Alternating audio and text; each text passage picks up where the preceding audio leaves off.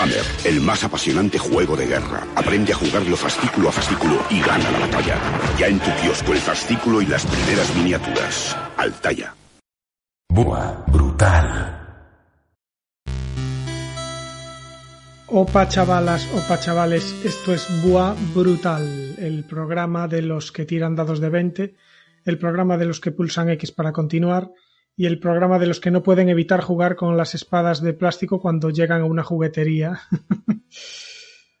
Como por Con ejemplo la que tenemos la que tenemos nosotros aquí, que es la juguetería más grande de Europa. Sí. Parece increíble. Parece increíble Pero- que en un pueblo como este, como Ferrol, eh, tengamos la juguetería más grande de Europa, o por lo menos eso dicen en, en- Por lo En menos eso los- en los altavoces. Eso lo dicen ellos. No, pero a ver, es- realmente es, es enorme. Yo no sé si es la. No, no me- no he ido con el metro a otras jugueterías de Europa, pero es, No. es descomunal. Sí, sí, es verdad. De A hecho, eh, es una de las empresas más prósperas, ¿no? De, del- de nuestra. Imaginaros Fe- Ferrol como Hawkins, ¿no? El pueblo de Stranger Things. Claro. Y Ali sería como. eh, como. La tienda de televisores en la que trabaja la. la bueno, Winona Ryder, ¿no? es un buen símil. Sí, sí, además, a ver, eh, yo, yo esto lo recuerdo de, de- de siempre, o sea, el tema de, de, esta de tener esta juguetería aquí, de poder eh, tener el privilegio de, de- recorrer una especie de hipermercado, pero solo lleno de juguetes, es algo que, que pudimos hacer nosotros aquí en Ferrol, viviendo en un pueblo, en, en un pueblito, y oye, es un privilegio, ¿eh? Sí, claro. Es que Ferrol es pequeño, pero bueno, Ferrol tenía hasta hace poco, no, 80.000 80.000 habitantes. Ya no Sí, ahora, 80.000. ahora tendrá la mitad porque la mayoría se habrán ido ya. han muerto todos. Eh, entonces, pero bueno, no, yo estoy, yo estoy orgulloso y contento de, de- vivo muy bien aquí. Pero un- Sí. un, día, luego hablamos de, de vivir bien, porque bueno, eh, estamos, como estamos empezando en esto del podcast, bueno, llevamos ya de- decenas de programas, pero realmente no estamos empezando.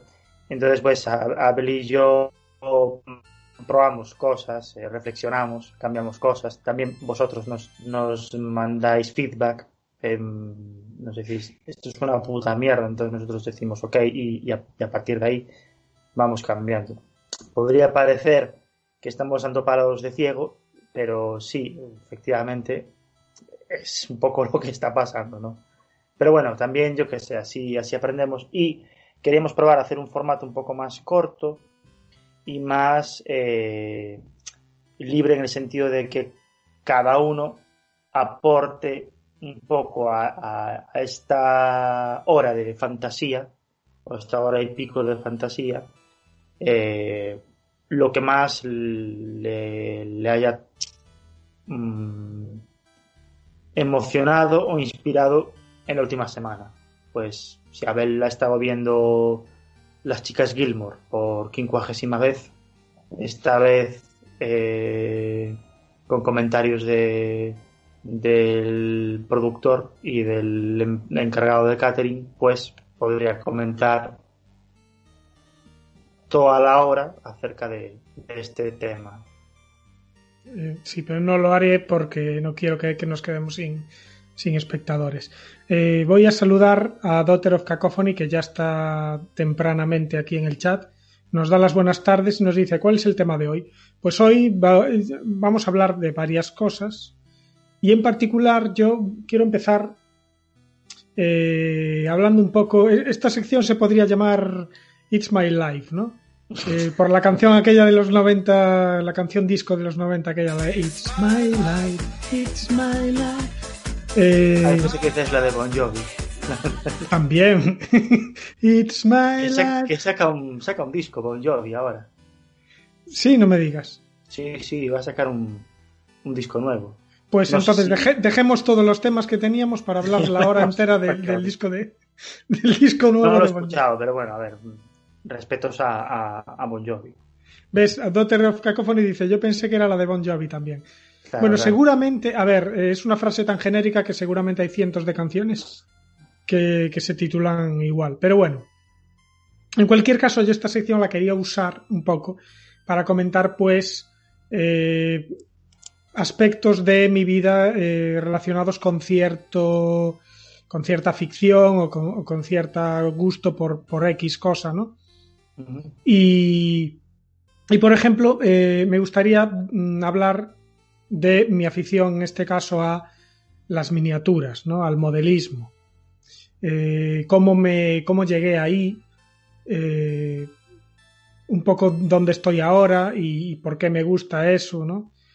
Y la verdad que es algo que, o sea, tanto las miniaturas relacionadas con Wargames, eh, Warhammer y similares, como eh, el modelismo en general es algo que me, que me gustó mucho desde pequeño. Yo no sé si, si recuerdas tú, a lo mejor eh, en tu caso no pasó, pero yo me acuerdo que antes en, en los kioscos, en los kioscos de barrio, esos kioscos de, de gominolas, periódico, revistas, que a lo mejor tenían dos metros cuadrados, pero que, que había todas las revistas del mundo. Sí. Pues ahí, aparte de todo eso, también vendían cómics de Mortadelo y también vendían, algunas veces, unos, unos sobrecitos de plástico que contenían soldaditos, también de plástico, Eso me suena. con eh, cierta temática. Pues, por ejemplo, paracaidistas de la, del tercer regimiento de, Sí, de los de- comandos de África en la Segunda Guerra Mundial. ¿Sabes? Y, y, bueno, y cada sobrecito tenía su temática. Entonces tú abrías el sobrecito y, y dentro te venían pues los soldaditos de plástico. Es, es clásicos como los que. como los que salen en, en Toy Story, ¿no? Estos que, que son todos del mismo color y que, y que son no sé qué escala, pero a lo mejor 10 milímetros o 15. Y, con, y- con eso yo me montaba unas batallas que, que quítame allá esos másteres del universo, ¿sabes? Yo pillaba lo- los, soldaditos de mierda esos y, bueno, me montaba cada batalla. Mira, dice Daughter of Cacophony. Yo en esos kioscos compraba Pokémon armables, pero nunca vi soldaditos. Claro, yo eh, cuando salieron los Pokémon, yo ya eh, me afeitaba todos los días. Entonces no, no me llamaba la atención. A mí eh, Pokémon me pilló tarde, pero, pero le cogí el... Le agarré el gusto. Quiero decir, me gustó. La primera generación, ¿no? Luego ya los dejé, los dejé un poco de lado. Pero yo la primera generación de Pokémon, los 150 originales y, y aquellos, juegos, aquellos RPGs de la Game Boy gloriosos, me los comí así. pero, pero vamos, muchísimo. Claro. Sí, sí que recuerdo esos.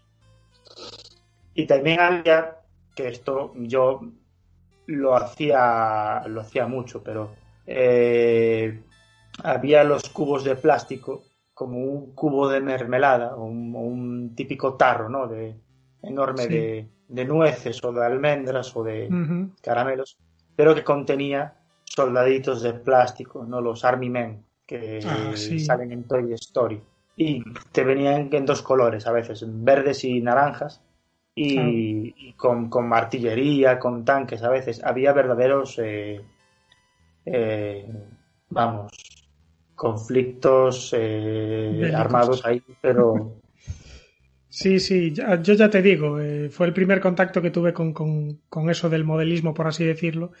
Pero recuerdo que también eh, me habían regalado alguna vez algún avión de estos eh, que, que ya eran maquetas un poco más serias, ¿no? De Mm. plástico duro, por así decirlo. Tanques, De etcétera. De esos que, que- que vendía, ¿cómo se llamaba? Tamilla, ¿no? La, la empresa japonesa esta Sí. que hace.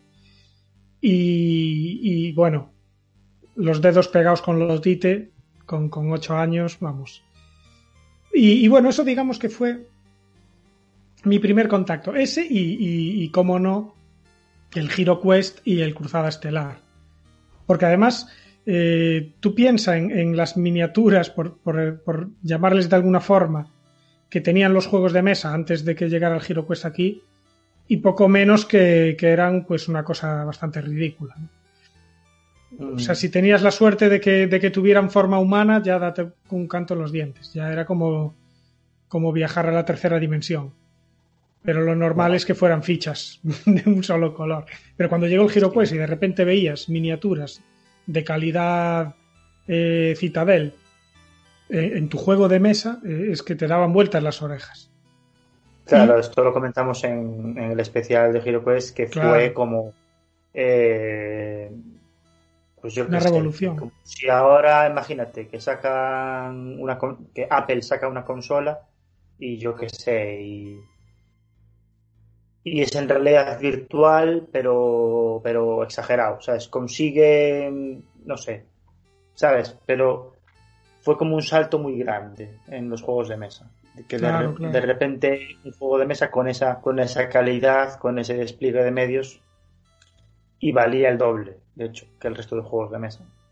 Claro, claro, o sea, la, calidad que tenía era, era algo que no, que no habíamos visto.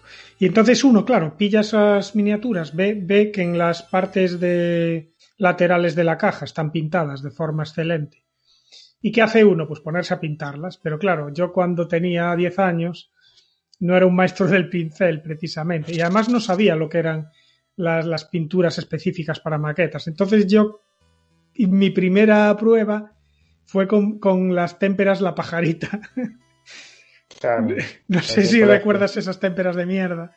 que cuando secaban se podían arrancar como una capa entera. Se convertían en. No sé cómo lo llaman en Latinoamérica, pero se convertían en, en, Play Doh, ¿no? Se convertían en plástico. Cuando secaban, se convertían en una especie de flaver de plastilina.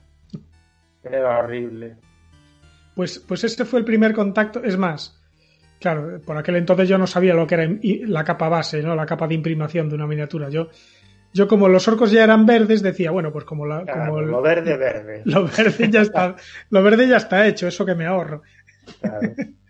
y entonces le pintaba la ropa directamente por encima del plástico verde.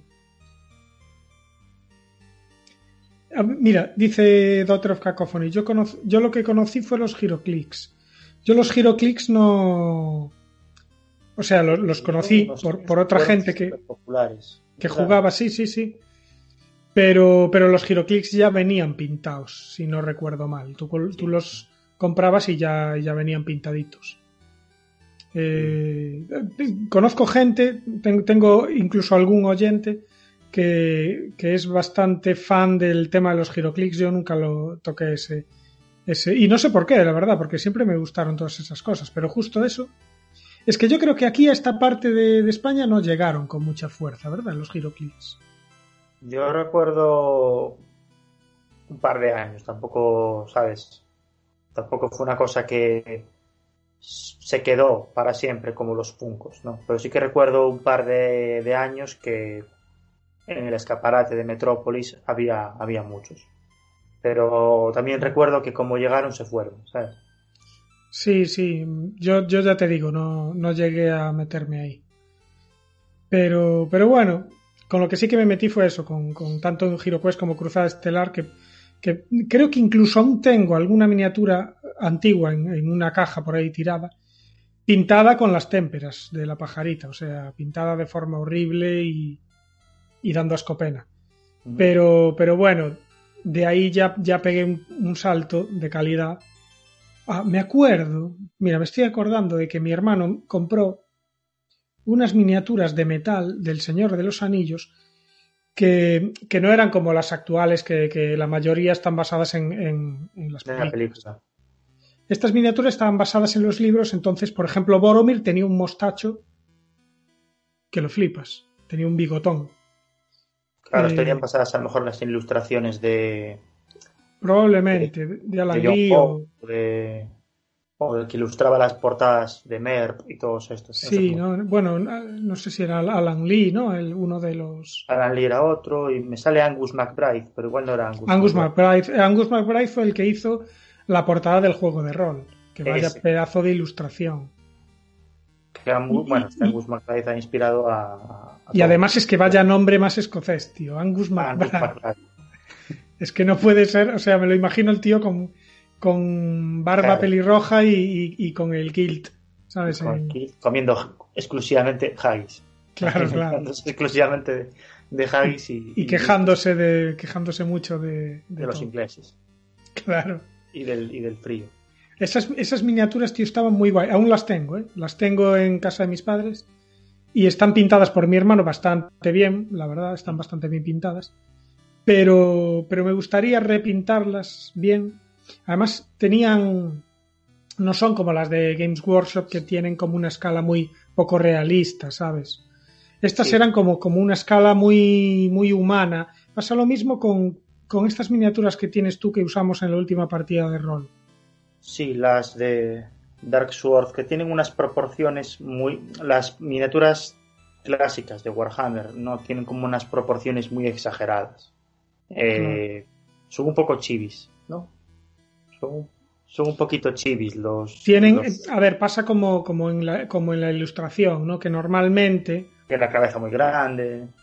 Claro, no haces la proporción exacta eh, para dibujar. Eh, a no ser que sea muy realista el estilo de dibujo, normalmente las proporciones no se respetan al máximo.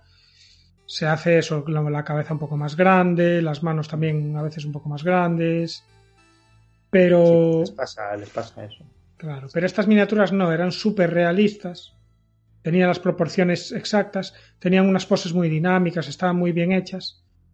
Y, y, y tenía toda la compañía del anillo.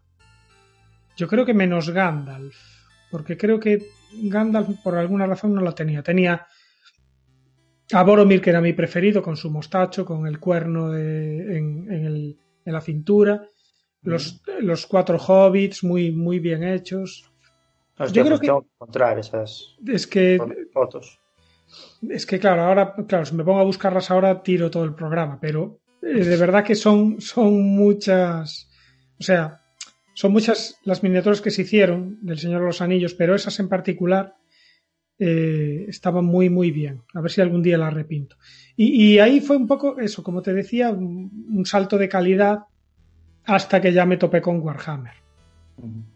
Que ahí con el Warhammer ya, eh, digamos que fue meterme de lleno en el hobby. Yo recuerdo que cuando empecé a jugar a Warhammer, mis amigos me decían, venga, va, que que, está guay y no sé qué tal, y yo decía, es que esto es una manera de tirar el dinero de la leche. Y ahora, con el paso del tiempo, efectivamente he descubierto que sí, es una manera de tirar el dinero. Como yo sospechaba, es, es, un sacacuartos de la leche. Pero, claro, también da muchas satisfacciones. Pero es un hobby caro. Y claro, yo cuando empecé, pues era un adolescente, entonces no era tan fácil. Entonces yo lo que hice como el Magic, dice Dothrop Cacophony. Claro, es que, es que el Magic, el problema que tiene el Magic, por lo menos para mí, es que tienes que estar demasiado al día, tienes que comprar sobres, tienes que. Te sale una nueva edición y, ya no te valen las. O te valen las cartas, pero algunas ya no. Y hay que estar muy al día. Y a mí eso es me... Es un. Es un. Porque luego está el que tiene su, su mazo de Magic clásico ahí olvidado de cuando jugaba hace 10 años y echar las partidas con los amigos, no, a veces se venga, echamos, una, echamos unos Magic, sacan las Magic y juegan, pero claro, no es como el que va a torneos todos los meses. No, claro.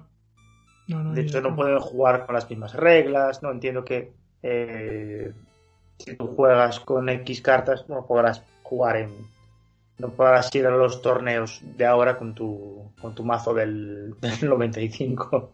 Comprendo. Dice sí, eh, eh, a nosotros nos cuesta, por ahora jugamos online. La tienda en Venezuela oficial cerró la sede de Caracas, vaya por Dios.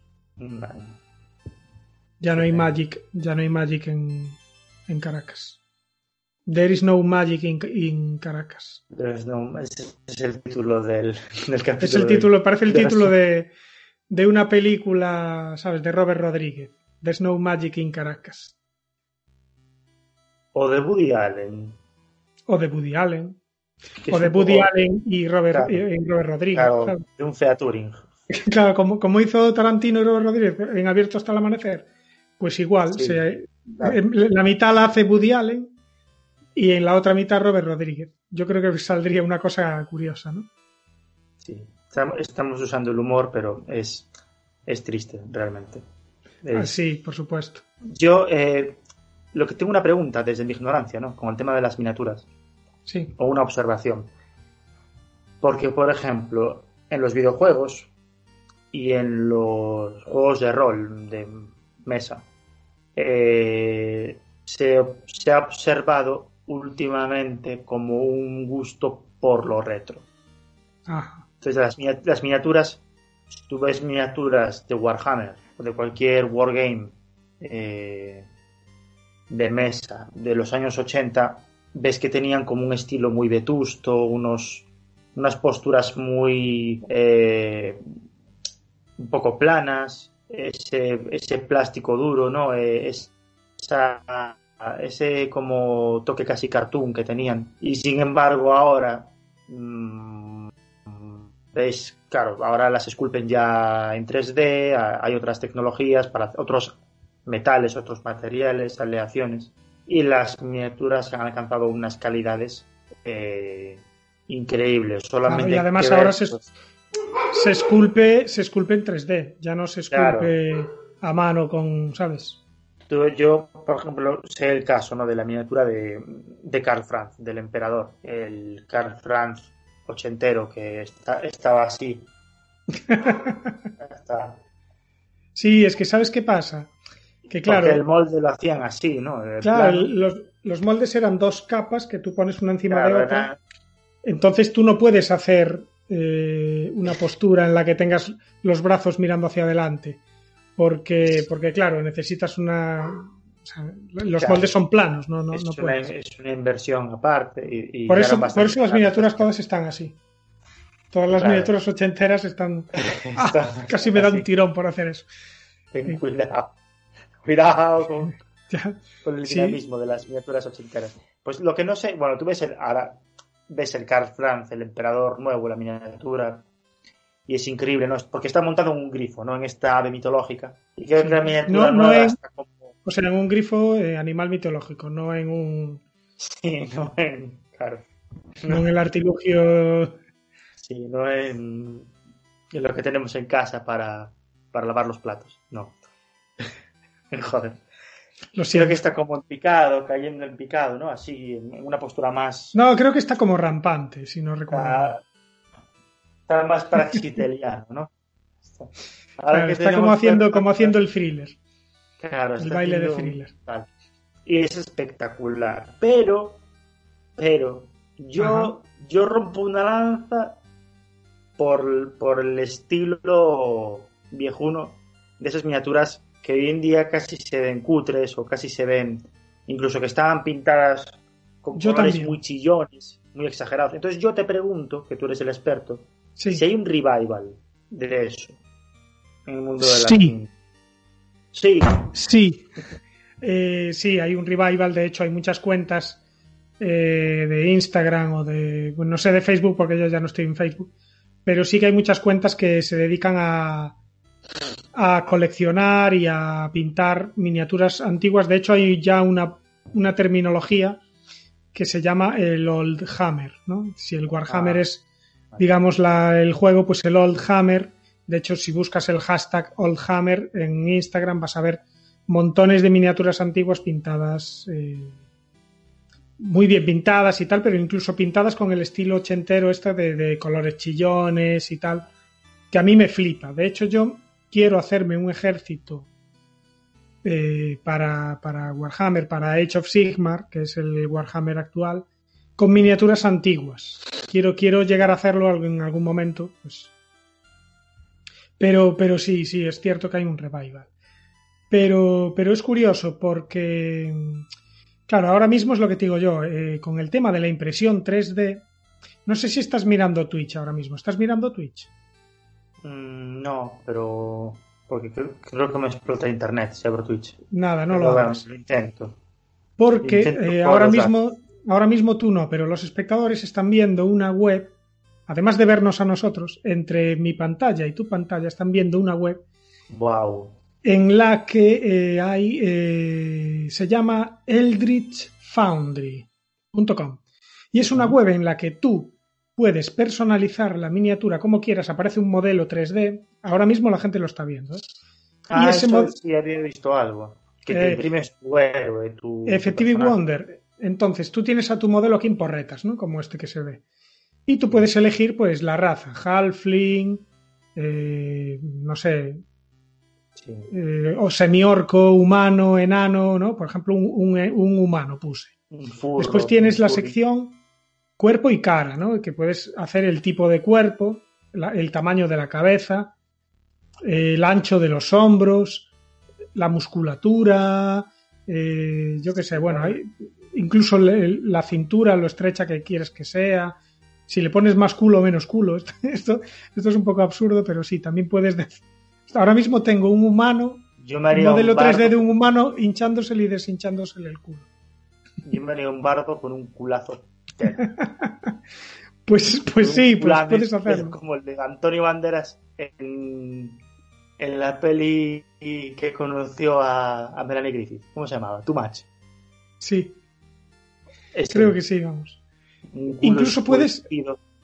Incluso puedes cambiarle la, la expresión de la cara, para hacerlo más contento, más enfadado. Ahora mismo yo, por ejemplo, lo estoy, lo estoy poniendo súper feliz. Pero, pero tiene como sliders de emociones. Sí, sí, tienes, tienes sliders, sí, puedes mezclar. Incluso puedes hacerlo enfadado y contento a la vez. Con Claro, lo cual yo, está lo así.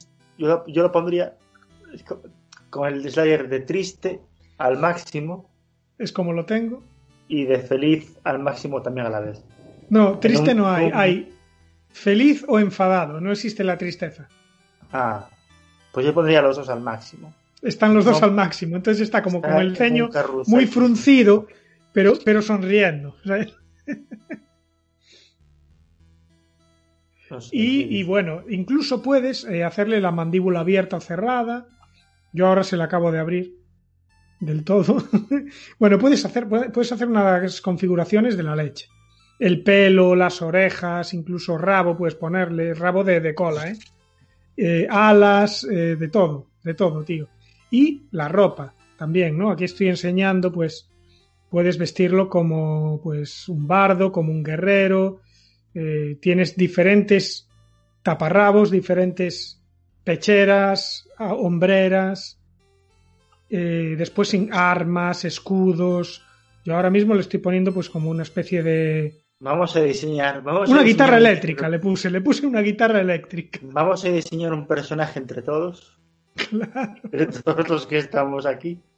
¿Cómo se llama la página? Me dice Doctor. Se llama Eldritch Foundry. El Eldritch Foundry. Lo puse en el chat para que... Para... Y- principio. Y vamos a hacer entre todos Venga, a va. nuestro, a nuestro héroe. Venga, va. Entonces, tenemos que elegir la raza. Eh, las razas que hay son elfo, enano, eh, que, que es como una especie de, troll. Suena a, a, ¿sabes? El los programas de las noches de Ortega. Sí. Que siempre, no sé si lo conocéis, pero hay un, un como- ¿cuál es la profesión de, de Ortega? Humorista. Un Sí, humorista, humorista. radiofónico español de los mejores que hay, eh, que se llama Juan Carlos Ortega. Y tiene, bueno, tiene una- un programa que en la cadena SER, que es Las Noches de Ortega, que pone, hace como eh, tertulia y pone un montón de voces. Y cada vez que habla de una serie o de un videojuego, que son así eh, ficticios, siempre les pone nombres así, ¿no? Como Fredos Riderverse. Bueno, pues ¿Cómo así se llama la, raza, se llama Firbolg. Después también tienes goblin, orco, semiorco, eh, humano, demonio, Goliath, que es como una especie de, de- de ogro, Vale. y, y Wargast, que es Vamos como a verlos todos, pero yo, sin verlo, sin verlo, voto por, voto por Fearless. Venga, va. Pero, ojo, porque puedes elegir el Firbolg eh, macho o el Firbolg hembra. Ya estamos polarizando la cuestión del género. No sé, eh, tira un dado o algo, me da igual. Vale, hembra. Hembra, venga, va. Venga, para que haya un poco más de representación. Ahora puedes elegir el tipo de cuerpo eh, y dentro del tipo de cuerpo el tamaño de la cabeza. Puedes hacer la super cabezona o, o con la cabeza más proporcionada. El ancho de los hombros. Le voy a poner un buen ancho de hombros. La masa de los, de los brazos, es decir, la musculatura. Le voy a poner bien tocha la musculatura. Claro, claro. Que, que reparta buenas tortas. Y, la de las piernas también, ahí bien tocha. Puedes ponerle, ah, puedes ponerle eh, tripa, que esto me, esto me gusta. Le voy a poner toda la tripa al máximo porque me gusta que haya la opción de poner tripa. Claro, claro. Eh, puedes poner más o menos pecho. Voy a poner menos pecho porque no quiero ser eh, obvio. Obvio. Es un poco es un poco clásico, ¿no? Siempre que la gente se hace la waifu. Claro. Y el culo también le voy a poner el culo al máximo para que tenga culo y tripa y así tenga curvas eh, como mandan los cánones y las buenas costumbres. Nuestra guerrera Ahora, ahora la, la, el rostro, puedes ponerlo más feliz, más triste. A tope con las emociones. La Big Mama, dice. dice Dotter. Con las emociones. Con la tope de. A tope de felicidad. Sí. A tope de felicidad y nada de enfadado. Así, a tope de felicidad y con la mandíbula abierta, de par en par. Claro. Happiness. Ah, y le puedes mover la mandíbula izquierda-derecha, como, como si acabara de, de, de, pasar por el, por el baño un after. Ah. se la voy a poner bien centrada. Bien. Ay, se puede rotar. Pues es increíble. O sea, puedes hacer de todo, sinceramente. Eh, el pelo, por supuesto. Bueno, ahora, eh, como en la ropa le puse un sombrero, pues ahora el pelo no se le ve. Oh. Pero ahí, ahora, ahora le quité la ropa y ya se le ve. Vale, entonces el, el pelo, pues tenemos la opción de ponerle también varios peinados distintos se le puede poner cuernos también, curiosamente. Creo que le voy a poner. Le voy a poner el pelo corto. Ostras, mira qué peinado. Guau, este peinado es buenísimo. No me digas. Es el típico peinado de, guerrera orcoide. Este, este, lo, este se, se, le va a quedar. Es, ese es. Vale, después cejas. Por supuesto, le voy a poner cejas. Ceja cejas abundantes. Ahí. Las orejas, eh, pues es un poco raro, pero le voy a poner orejas humanas. Porque lo estoy viendo en pequeñito, pero ¿qué es exactamente un Griswold? Es como un troll, más o menos. Es como un troll. Vale. Eh, es como un troll. Vale, le voy a poner rabo, por supuesto. Ahí, estupendo. No me preguntes por qué tiene una guitarra eléctrica en la mano, ¿eh? no, sé en qué momento se la puse. Y finalmente. Y finalmente, pues el vestuario. Yo entiendo que esto es un poco aburrido para la gente que está escuchando el podcast, que, no está viendo el, vídeo en YouTube o, eh, o, no está en Twitch, pero es lo que hay. Quizás el poder de la imaginación y, mola, ¿eh? No, porque yo realmente eh, no, lo estoy, no lo estoy viendo y me lo estoy pasando bien. Claro. lo estoy viendo ahora, lo acabo de poner y leí el mensaje de Dr. Cacophony. Bien, y ahora le voy a poner pues unas sombreras ahí guay, un torso así de armadura, le voy a poner como, como, le voy a vestir de armadura, armadura completa. A ver, unos guantes que tengan, que tengan también armadura estos. Tienes que meter a este personaje en Honan ahora. Fua, eh, está demasiado elaborado, no, no voy a ser capaz de dibujarlo. Es que yo no acuerdo lo que lo está comentando Doctor of Cacophony. Y yo recuerdo que hace, hace años tenía un personaje en mi mente para jugar D&D y claro, uno siempre se imagina personajes pues de lo más variopintos. Y yo quería eh, jugar con una especie de, de semi-orco bardo que fuese con, con, un tambor, ¿no? Con, una especie de tam tam enorme. En plan, un bardo de batalla eh, así semi-orco. Claro, tú ponte a encontrar esa miniatura en, en el mercado. claro, aquí te la puedes hacer totalmente personalizada a, tu gusto total. Es lo bueno que tiene esto. Y bueno, yo ya la hice, ¿no? puedes elegir las poses. Esto es, esto es algo muy guay, ¿no? Porque, puedes ponerla eh, con poses así de como de combate y tal. Esta pose me gusta. Me gusta porque está a punto de dar un hachazo, pero no pierde la sonrisa. Claro. ¿Qué tendrá que ver? Y, nada, una vez que lo terminas, eh, tienes dos opciones. O bien te la compras, y eso sí es un poco cara porque vale 35 dólares la miniatura. pero es. Pero es personalizada, claro, esa claro, tuya. Pero, pero lo bueno es que eh, tienes otra opción que es eh, descargártela de forma digital. Para imprimírtela tú.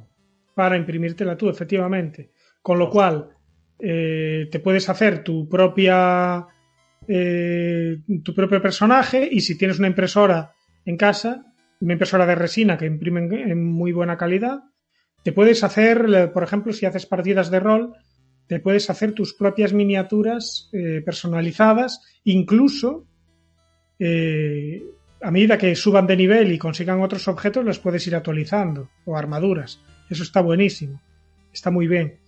Y, por dos euros te puedes bajar el, diseño en digital.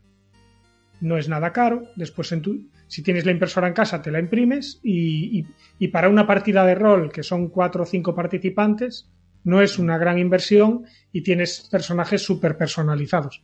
Me parece que es una buena idea. Y aquí quería un poco llegar para acabar un poco la sección ¿no? de esta del hobby que, yo creo que vamos ahí al futuro, ¿no? Yo creo que para tanto para Warhammer como para Wargames en general, creo que el futuro está ahí, en, las impresoras 3D, en descargarte el diseño. De esto ya hablamos también en algún programa.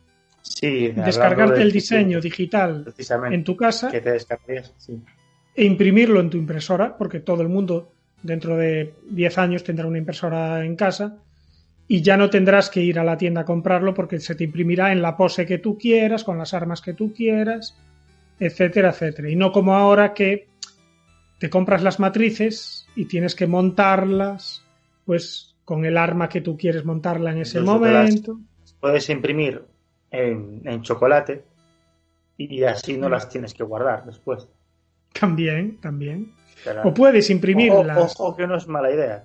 puedes imprimir tus personajes en, los personajes principales en plástico, pero los enemigos en chocolate y según los vayas matando te los vas papando. Claro.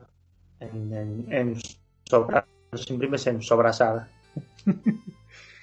Eh, pues, pues nada, sí, sí. Bueno, ya tenemos título para el programa. Te los imprimes en sobrasada. Dice Dotter, Aquí no creo, tal vez 20 años. Bueno, nunca se sabe, nunca se sabe. A ver, eh, siempre hay como un punto de inflexión en estas cosas de la tecnología en la que de repente pasa a ser barato eh, X producto y, todo el mundo lo puede tener en sus casas, ¿no? Pasó con las impresoras, pasó con todo. Sí.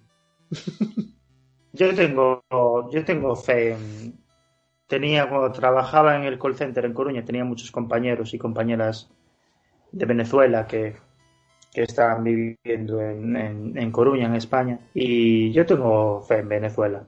O sea, no en, no en el gobierno de Venezuela, tampoco tengo mucha fe en el gobierno de España, no, no tiene nada que ver. Pero tengo fe en, Venezuela como creo que, que, que dentro de no mucho tiempo, por lo menos creo que lo veremos, que lo viviremos. El resurgir de Venezuela. Porque Venezuela en los 80 era la puta hostia, era, era increíble aquello. Y Yo tengo yo creo mucha, mucha esperanza en general en Latinoamérica. Eh, ahora Bolivia me dio una, una alegría reciente mm, y yo creo que Latinoamérica tiene que ser el, el- el futuro, tiene que ser el continente que, que más crezca, ¿sabes? En, los próximas, en las próximas décadas. ojalá, ojalá, a ver. Pues, pues nada, tío, hasta aquí mi sección de, de It's My Life, ¿no? De, en la que cuento un poco, pues esto, estas cosillas mías. Eh, Pues. Sí, di- sí. Cuéntame, cuéntame, cuéntame tus cosas. Ah, pensé que ibas a culminar. Yo veo tu, tu sección y, recojo el testigo. Y me parece una... y, el portátil así. No, y- iba a decir que que a mí un poco con, con los RPG y con los juegos de rol, con D&D, Dungeons and Dragons, como le queramos llamar, me pasó un poco un poco parecido. Eh, a mí me introdujo a este mundo de los juegos de rol mi, primo Quique. Eh, este donde esté le mandamos un, un tremendo abrazo a Quique. Y me acuerdo que un día yo ya había jugado al Baldur's Gate, que ahora está de actualidad porque ha salido el Baldur's Gate 3, que está en acceso anticipado y hablan muy bien de él. Hablan muy bien de él en el sen- la libertad de acción es absoluta y esto es algo muy importante en los juegos de rol. Eh, se malentienden, se entienden mal muchas veces. Bueno, cada uno juega a rol para hacer lo que le da la gana. No hay una manera correcta de jugar. Pero yo creo que la libertad tiene que ser muy importante. Eh, si tú juegas a rol, estás encorsetando a la, a la gente que juega eh, sin haberlo hablado antes. En plan, vamos a jugar a rol y tenéis que ser todos policías. Pues hombre, si se llega a ese acuerdo, no pasa nada. Pero es muy importante la, la libertad. Por ejemplo, en el Baldur's Gate 3 se habla, habla la gente de que tú, por ejemplo, puedes eh, dedicarte a poner explosivos por toda una mazmorra y porque te apetece y luego explotarlos, eh, puedes arroja- ir dejando aceite por el suelo para prenderle fuego eh, y que no te persigan. No, un montón de... Un poco lo que ya pasaba en el Divinity, el original Sin, que eh, tú jugabas con los elementos. Un- una ánfora un jarrón lo podías llenar de agua para arrojarlo al fuego y hacer cosas así. Y a mí esto fue lo que me llamó la atención de jugar rol. Yo, yo venía de jugar a Baldur's Gate y un poquito ya lo conocía. Pero hablas de rol eh, en videojuego o de rol en general. Hablo de rol en, en mesa, de, de rolear en mesa.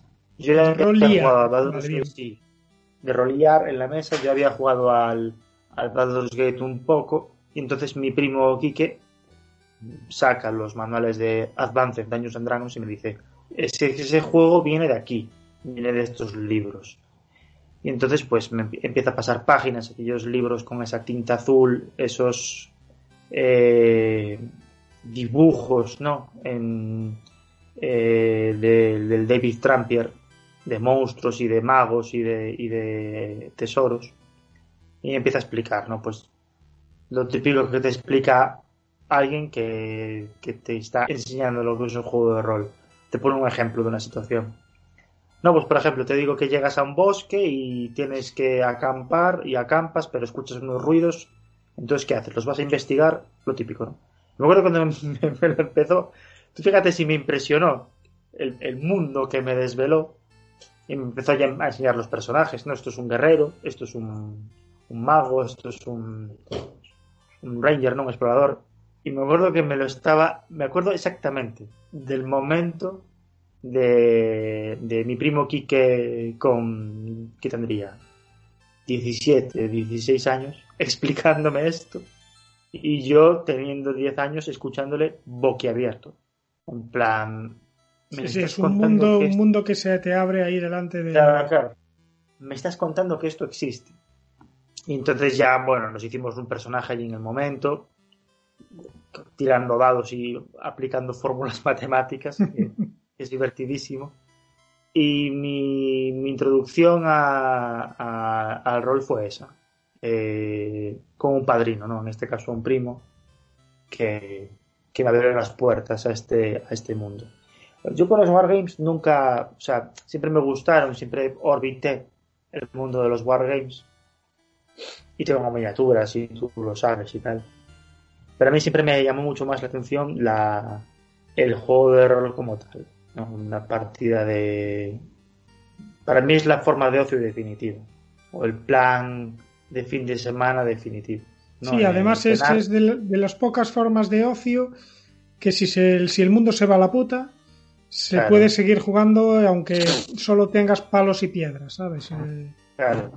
Te tienes, que encar- te tienes que encargar de tener suministros, ¿no? De ir al, a las ruinas de Yermo Capital para conseguir, eh, ¿cómo se llama? Los, la comida del Fallout. Eh, sí, tenían nombres muy graciosos. sí, no me acuerdo ahora mismo.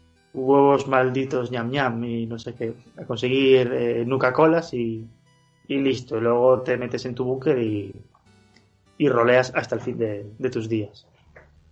Y esta es otra cosa que, que siempre me, me encantó. eh, aparte de que podíamos jugar 10 y 12 horas y se nos pasaban volando, el hecho de que me acuerdo de, de que, por ejemplo, una partida de rol habitual en la que jugábamos cuatro chavales púberes y metíamos a jugar a otros tres, de repente había un momento en el que todo el mundo estaba hablando de su personaje. Había quien le gustaba interpretar y ponía voces graciosas. Había quien no. Y estaba allí pues más en su mundo, pero todo el mundo abraza la experiencia a su manera. Está el artista que lo dibuja todo, ¿no? que dibuja la mazmorra, dibuja los enemigos, dibuja a su personaje. Está el Sí, cuentacuentos sí, sí, que escribe tres páginas de historia de su personaje. Está el, el gamer puro y duro que solamente se preocupa de que su personaje sea esté optimizado y, y sea bueno en peleando, haciendo lo que tiene que hacer y se preocupa de los combates que salgan bien y demás. Está el, el juergas que, que simplemente se pone a hacer el estúpido y, y- y el, que, el que lleva el bardo, ¿no? Y se pone a seducir al dragón, y a seducir al ogro y a seducir a todo lo que se mueva. Sí, además siempre pasa que... Ah, mira, espera, voy a leer un poco el chat. Dice Dotter, me pasó así con Vampiro la Mascarada, fue el primero que jugué en la universidad. Claro. Eh, y luego dice, yo dibujo todo y llevo un cuaderno con la historia. Bueno, Vampiro yo creo que fue la iniciación de muchísima gente ahí a principios de los 2000. Y... Aparte este vampiro tenía eh, como un halo muy místico. O sea, como jugar a vampiro era algo muy, muy cool, ¿sabes? Sí, además Muy que eh, la, la chavalada que, que, o sea, no es como ahora que juega al rol mola. Eh, en aquellos tiempos jugar al rol todavía era un poco de marginales, ¿no? un, poco, un poco peligroso, sí. Claro, y lo que tenía Vampiro es que celebraba ese rollo de la marginalidad, ¿no? Porque tú eras el típico chaval que le gustaba la movida gótica y tal, que era el rollo que hay en esa en esos momentos de, de los 2000, Cyberpunk, Matrix y tal, lo petaba. Y, y- tenías ese juego que, que de repente veías a esa gente que, que eran los vampiros en ese mundo de tinieblas que era casi como una especie de, de mundo cyberpunk, pero antes de- del futuro, ¿no? Sí, Y, y claro, es que atrajo a muchísima era- gente eso. Sí, yo de hecho tuve mi, mi etapa vampiro, que además tuvo videojuegos buenísimos, ¿no? Tanto el Vampiro Ah, la sí. Mascarada Redemption como el Bloodlines, que ahora sale la segunda parte dentro de poco, eran buenísimos. Y digamos que mi primer juego de rol fue D&D, la segunda edición, y después, cuando salió la tercera, en el año 2000, yo quedé un poco desencantado porque era demasiado complicada. yo jugaba, yo me compré los libros porque yo decía, esto es Dungeons and Dragons, la próxima, la, edición nueva, ¿no? Tiene que ser buenísima. Eres joven y no tienes ese ojo crítico, a veces siempre lo nuevo, es lo, nuevo es lo mejor.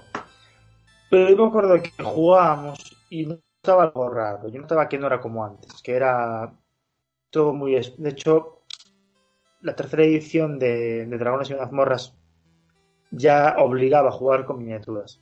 No, bueno, no te, no te obligaba, no te ponía una pistola en la cabeza, pero era... Sí, pero estaba diseñado para eso. Sí, está diseñado pensando que tú ibas a jugar sí o sí con miniaturas, contando casillas, controlando, bueno, como un, como un wargame de pro. Y eso ralentizaba mucho la experiencia.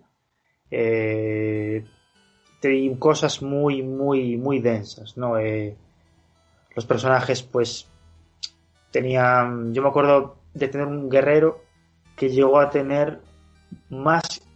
Yo tiraba un dado de 20 para atacar, como sabéis, y sumaba más 45 al ataque, cago en más la puta. 35 al segundo ataque, más 25. O sea, cada vez que atacaba, aquello era. Yo jugaba con la calculadora y para mí eso era. Era la ruina. Pero entonces llegó el, el juego de rol de Warhammer, que era como wow. O sea, lo mejor de dos mundos, ¿no? Si, si nos encanta Warhammer, el mundo donde jugamos esas batallas fantásticas, el juego de rol tiene que ser increíble. Y, y lo era porque era un juego de rol mucho más. eh, no tan heroico, ¿no? Por así decirlo. Este es Paco demostrando que está hasta los cojones de que, de que esté con el podcast. Él lo demuestra así. Se pone ahí. Es su, enfado. Sí, sí, él, él es así, es muy, muy mimoso. ¿Qué, Paco? Bueno, pues continuando con, la, con lo que comentaba. Y me acuerdo que lo, que lo que molaba del, del Warhammer, esto luego más juegos lo, adoptaron, es que tus personajes no eran guerreros, ni magos, ni, ni clérigos, ni... Llegaban a convertirse en eso, con suerte. Eh, eran, pues, cazarratas. Supongo que era una, una profesión genial. Eh, yo qué sé, pues, cortesano, eh, tabernero. Eran gente de, de a pie y de muy, de muy baja estopa, ¿sabes? De hecho, era común eh, morirte antes de, de que tu personaje, digamos, avanzase y, y- y mejorase. Y jugamos muchísimo. De hecho, tú jugaste muchas partidas con, con nosotros a ese, Sí.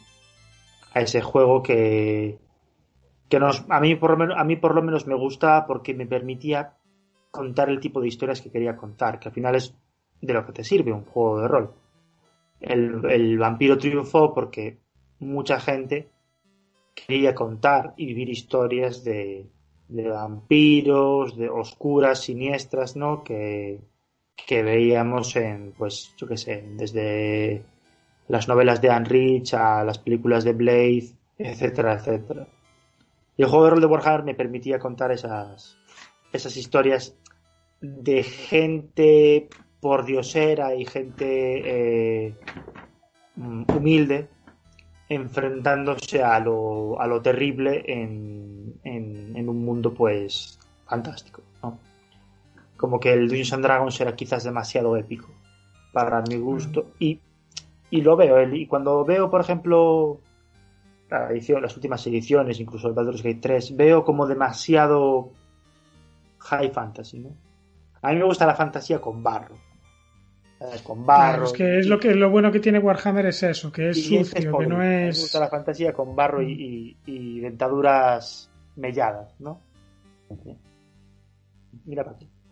Exactamente, sí, sí, a mí me pasa igual. De hecho, eh, yo creo que cada época tiene, tiene un poco la- los juegos que, que, que le vienen bien a esa época, ¿no? Por- porque, por ejemplo, es lo que decíamos, pues Dungeons and Dragons en los 80, pues era esa fantasía a veces inocente, ¿no? Y, y después cuando llegó los 2000, que ya fue una época un poco más cínica de por sí, eh, pues entonces vino el rollo oscuro, el rollo más nihilista, si quieres, eh, ¿sabes?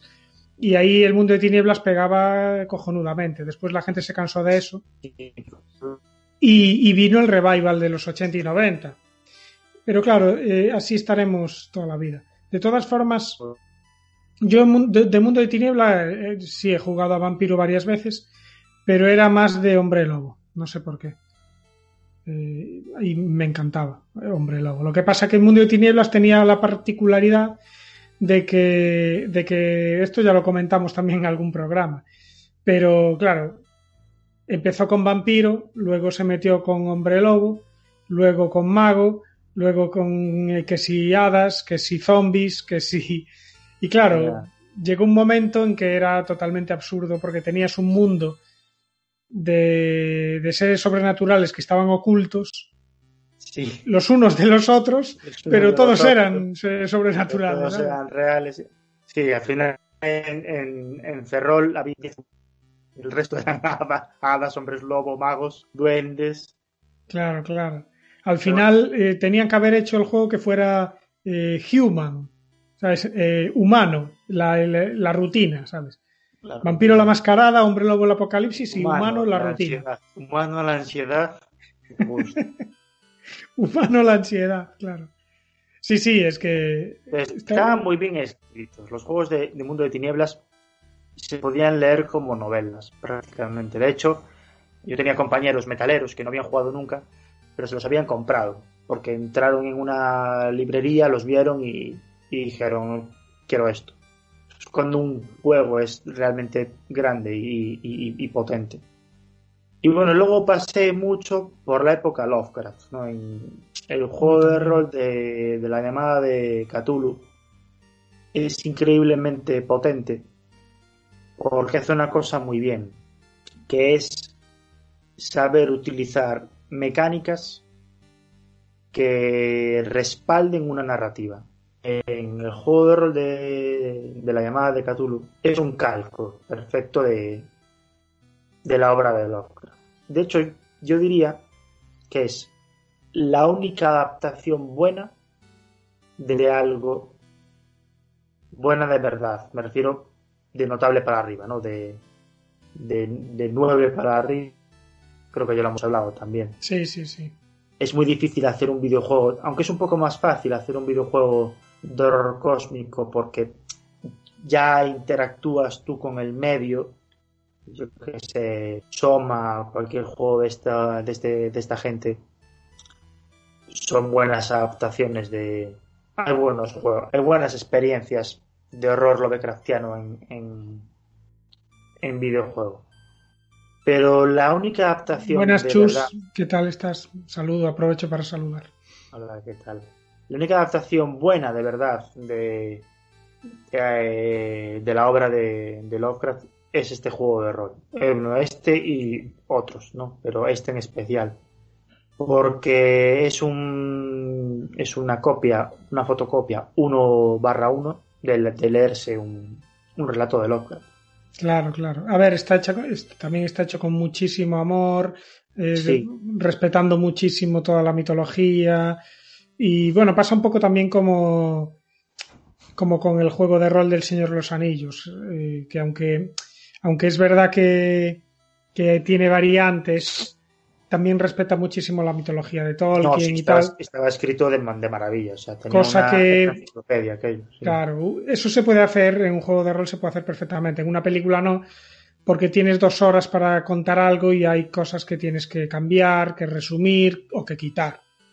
Pero lo bueno del juego de rol es que te haces tú, es lo que dices tú, una enciclopedia que el máster puede manejar para crear las historias y, claro, puedes hacerla perfectamente fiel sin tanto problema como, como si haces una novela o una serie o lo que sea. Claro.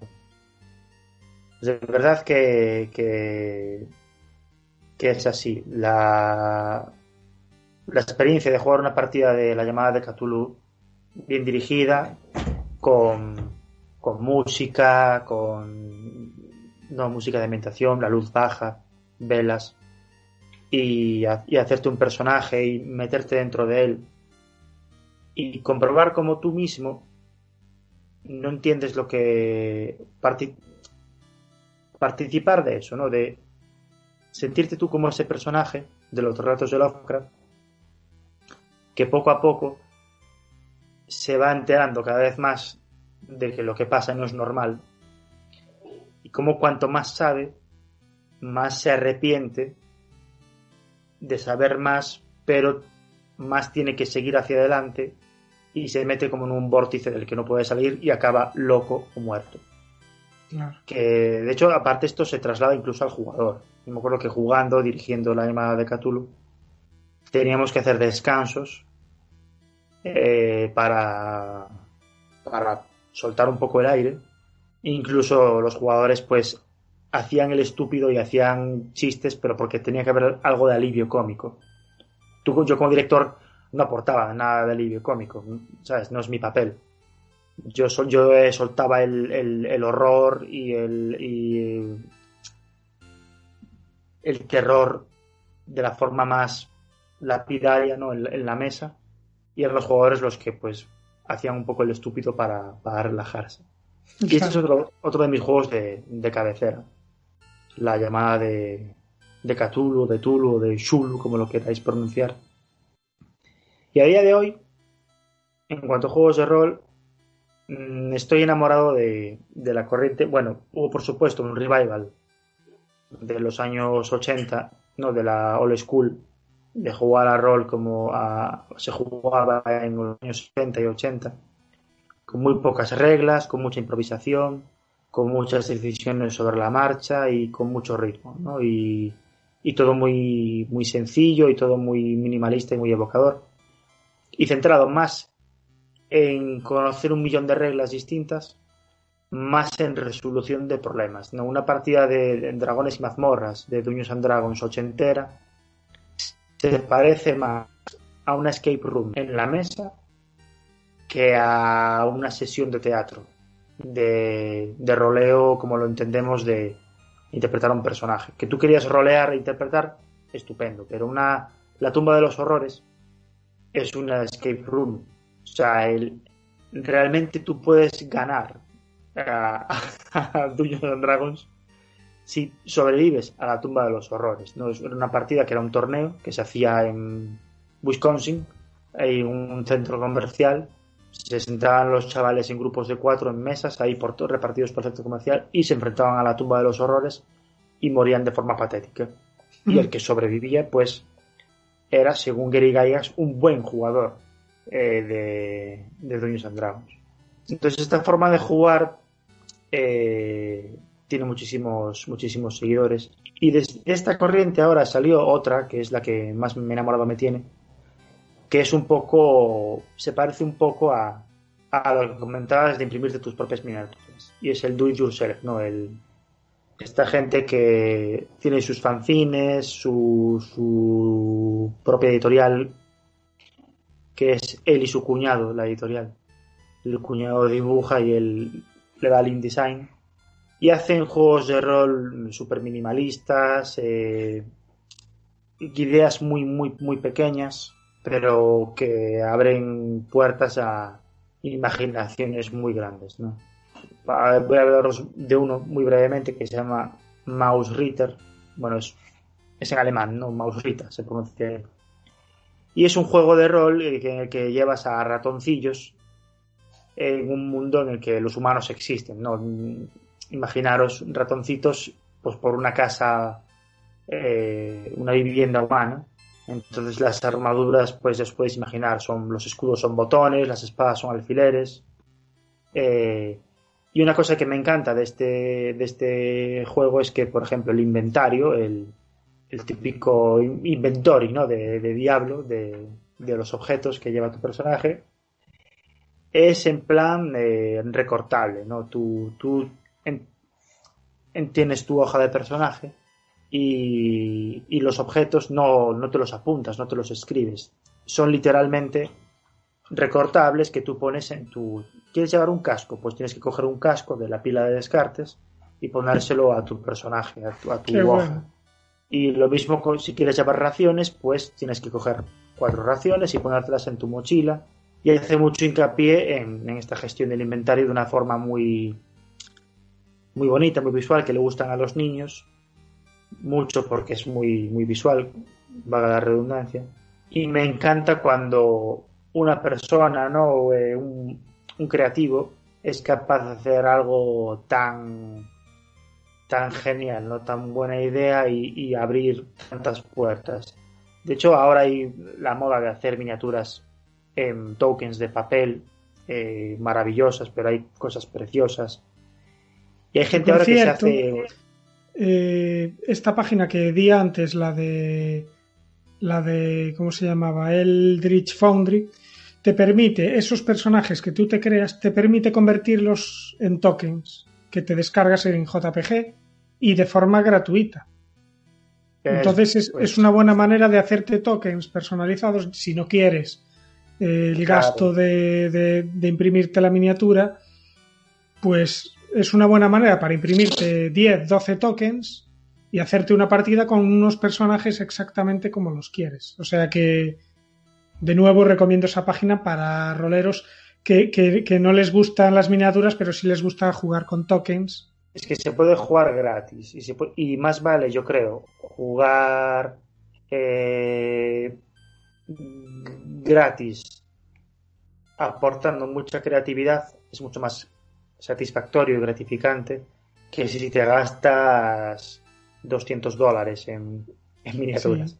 o en una mazmorra de plástico de estas modulares que a lo mejor son cojonudas. Una pizarra blanca y, y tres rotuladores y, y de verdad que en este sentido, cuando ves que esta gente después, Wizards of the Coast eh, o las grandes, les copian sus ideas o los contratan a estos locos que tienen un fanzine que, que ahora hay gente que saca juegos de rol en una cinta de cassette, no, sacan un proyecto musical en un cassette que imagínate son ocho canciones de música así atmosférica y las, el propio papel de las letras de la, del cassette es un juego de rol con sus reglas y su mapa y todo. Y dos chapas que te trae el, paquete, ¿no? Para que tú te los pongas en tu chaleco de grupos de metal, son las miniaturas, son los tokens para, para jugar. A mí, a mí esas ideas me, me ponen burrísimo, ¿no? Me, me, me encantan, las aplaudo. Y uno de mis pequeños sueños es montar algo así algún día, alguna especie de mini editorial o mini proyecto fanzinesco de, juegos de rol. Poco a poco. Claro que sí, yo ya sabes que me apunto. Pues a, ya hemos sobrevivido otra semana, ¿no? A, la muerte. sí, sí, sí, sí. Eh, bueno, pues oye, mm, para ser el primer programa. Me ha gustado el It's My Life. ¿Te ha gustado el It's My Life? Pues, pues usaremos la sección más, más a menudo. Ahora... Tienes que poner para cerrar un fragmento de, It's My Life, pero lo mínimo para que no nos desmoneticen el vídeo y perdamos nuestros miles de euros que ganamos. Es verdad, claro. Pues, pues sí, lo pongo. No sé cuánto es el límite, pero pongo tres segundos. Pongo It's It's, it's my. Y ya está. Claro. O por los salteados, por no, no, no pongas, no hagas eso, por los salteados. No. bueno, pues un besazo a todos. Pues eso, muchas gracias a, todos los que estuvieron ahí, especialmente a Daughter of Cacophony, que estuvo desde el principio. Muchas gracias por estar ahí. Claro que sí, gracias. Eh, por supuesto pues, que. podéis escribirnos a bobrutal.gmail.com para cualquier particularidad y seguirnos en redes sociales, especialmente en Instagram, que es donde estamos más, más activos. Correcto. Eh, ¿Dónde nos podéis escuchar? En iBox, en iTunes, en Spotify o en YouTube.